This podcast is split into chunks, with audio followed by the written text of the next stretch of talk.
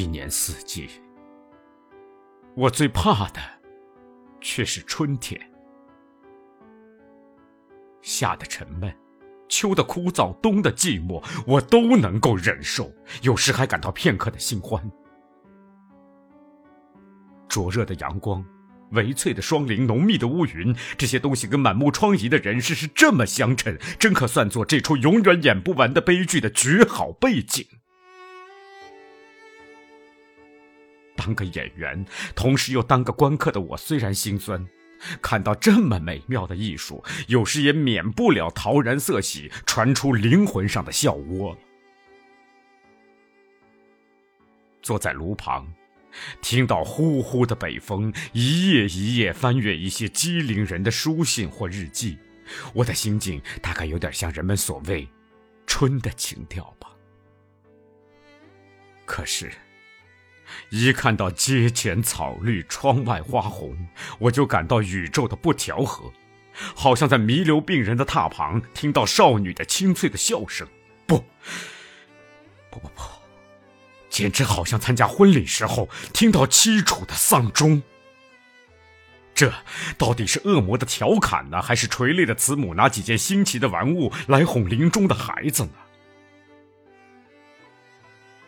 每当大地春回的时候，我常想起《哈姆雷特》里面那位姑娘带着鲜花圈子，唱着歌儿沉到水里去了。这真是莫大的悲剧呀！比哈姆雷特的命运还来得可伤，叫人们啼笑皆非，只好朦胧的徜徉于迷途之上，在迷的空气里，已度过鲜血染着鲜花的一生了。坟墓旁，年年开遍了春花。宇宙永远是这样二元，两者错综起来，就构成了这个杂乱下劣的人世了。其实，不但自然界是这样子安排颠倒与颠连，人世也无非如此，白莲与污泥相接，在卑鄙恶坏的人群里，偏有些雪白晶清的魂。可是，旷世伟人又是三寸明心未死，落个白玉之殿了。天下有了伪君子，我们虽然亲眼看见美德，也不敢贸然去相信了。可是，极无聊、极不堪的下流种子，有时却磊落大方、一鸣惊人，情愿把自己牺牲了。希勒说：“只有错误才是活的，真理只好算做个死东西罢了。”可见，连抽象的境界里都不会有个称心如意的事情了。可哀，唯有人世间，大概就是为着这个原因吧。我是个常带笑脸的人，虽然兴许凄苦的时候居多，可是我的笑，并不是百无聊赖时的苦笑。假使人生单使我们觉得无可奈何，独臂空摘画大圈那么这个世界也不值得一笑了。我的笑，也不是世故老人的冷笑。茫茫扰扰的哀乐虽然尝过了不少，鬼鬼祟祟的把戏虽然也窥破了一二，我却总不拿这类下流的伎俩放在眼里，以为不值得尊称为世故的对象，所以。不管我多么焦头烂额，立在这片瓦砾场中，我向来不屑对于这些加之以冷笑。我的笑，也不是哀莫大于心死以后的狞笑。我现在最感到苦痛的就是我的心太活跃了，不知怎的，无论到哪儿去，总有些触目伤心、凄然泪下的意思，大有失恋与伤势也于一炉的光景。怎么还会狞笑呢？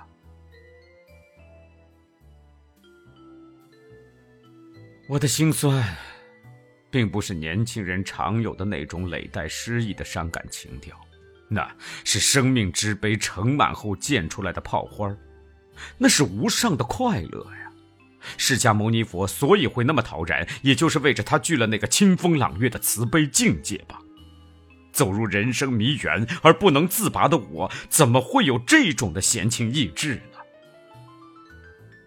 我的心酸心境，也不是像丁医生所说的，天下最沉痛的事情，莫过于回忆起新欢的日子。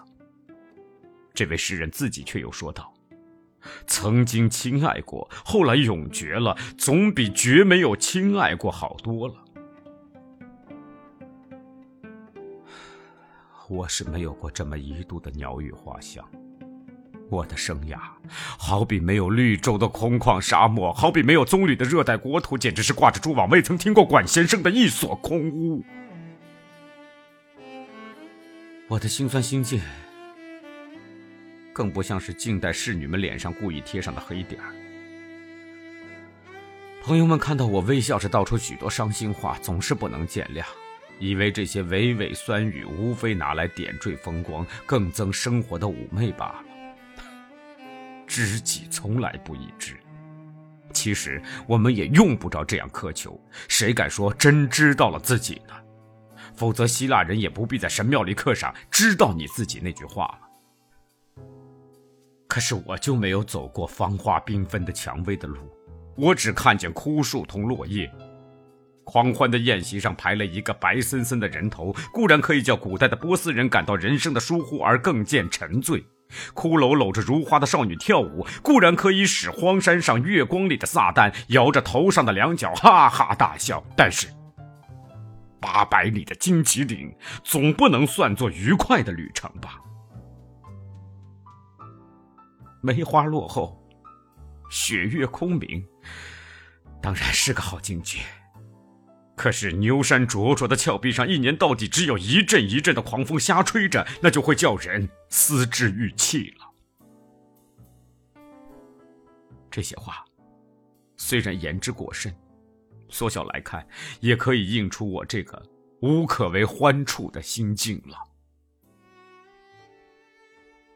在这个无时无地都有哭声回响着的世界里，年年偏有这么一个春天。